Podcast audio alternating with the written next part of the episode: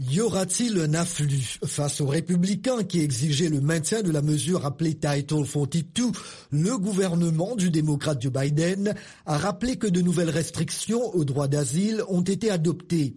Je veux être très clair. Notre frontière n'est pas grande ouverte. Les personnes traversant notre frontière illégalement et sans fondement légal pour rester seront immédiatement expulsées, a dit Alejandro Mayorkas, le secrétaire à la sécurité intérieure.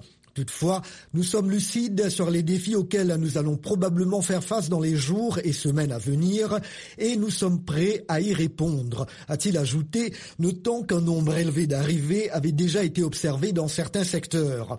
Le président Biden lui-même a récemment affirmé que la situation serait chaotique pendant un moment. Pour se préparer, l'État fédéral a mobilisé plus de 24 000 agents et forces de l'ordre à la frontière, outre les 4 000 militaires. Le Title 42, adopté pour limiter la propagation du Covid-19, conférait la possibilité aux autorités américaines de refouler immédiatement tous les migrants entrés dans le pays, y compris les demandeurs d'asile. En trois ans, il a été utilisé à 2,8 millions de reprises.